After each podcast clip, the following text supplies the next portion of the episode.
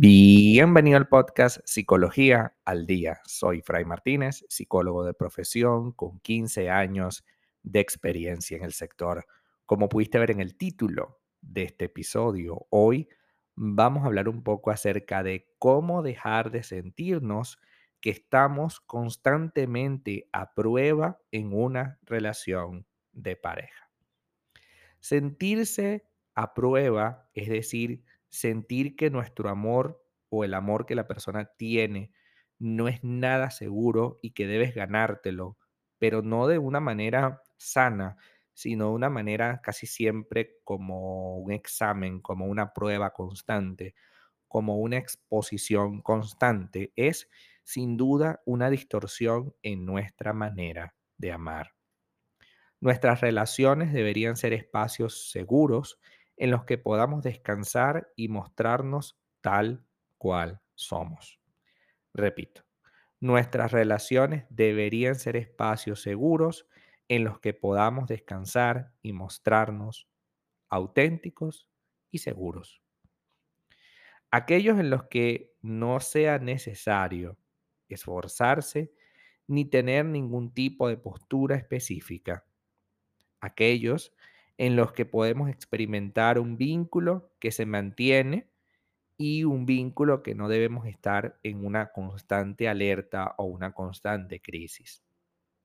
Si bien es cierto, el amor es algo que debe cultivarse y que no es una cosa que viene de la nada, el amor es algo genuino que nace de la necesidad de ambas personas.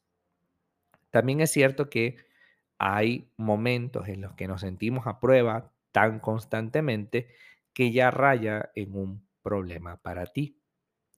Y hoy vamos a determinar algunas de las señales más evidentes de que sientes que estás a prueba.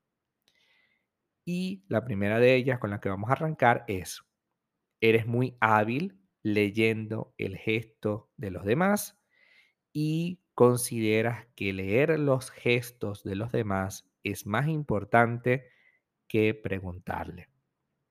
Normalmente este tipo de personas suponen demasiado. Entonces dice, yo le estaba hablando con mi pareja y mi pareja hizo un gesto con la cara que me dio a entender, imagínate tú, me dio a entender que no le estaba gustando lo que yo le dije entonces, por supuesto, cambié de tema y luego hice un gesto de agrado y dije, bueno, no tendré que comunicarme con estos temas con mi pareja. Y por supuesto, ese es un gran problema, porque si estás constantemente evaluando esos gestos mínimos y además de eso estás suponiendo un montón de cosas, pues corremos el riesgo de que esa situación se mantenga y que tú tengas que estar todo el tiempo alerta y no te permitas ninguna reacción natural, porque todas las reacciones tienen que estar acorde y en sintonía con el rol perfecto que debes ejecutar como su pareja.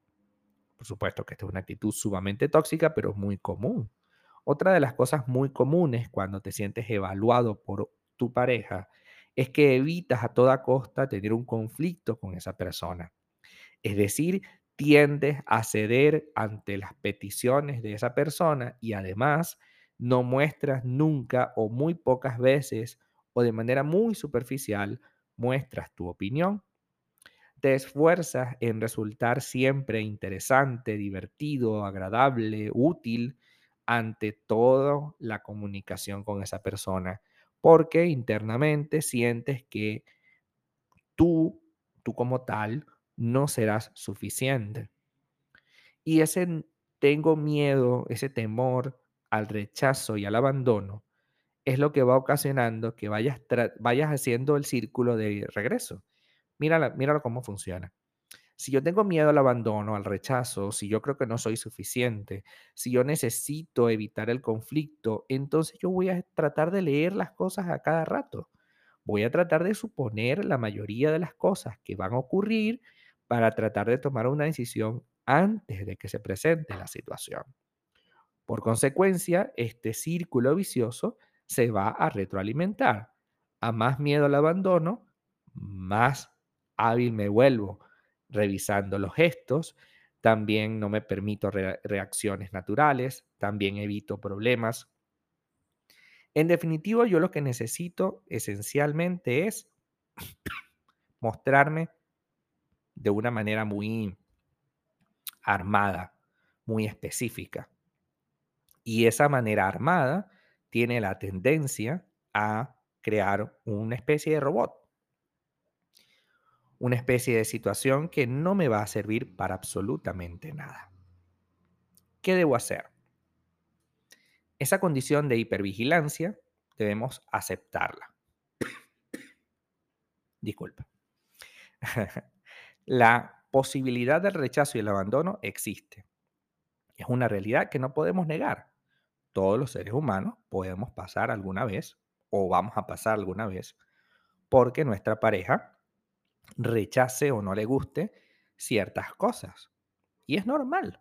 Es normal que nuestra pareja no acepte todo de nosotros.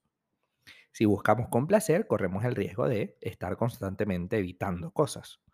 Y resulta que parte del aprendizaje es mostrar nuestro ser. Si yo muestro lo que soy, va a ser más fácil que la otra persona vea lo que realmente soy y me acepte. Recuerda que no se trata de una relación de que seamos el uno para el otro en todo. Se trata de que seamos lo más compatible posible.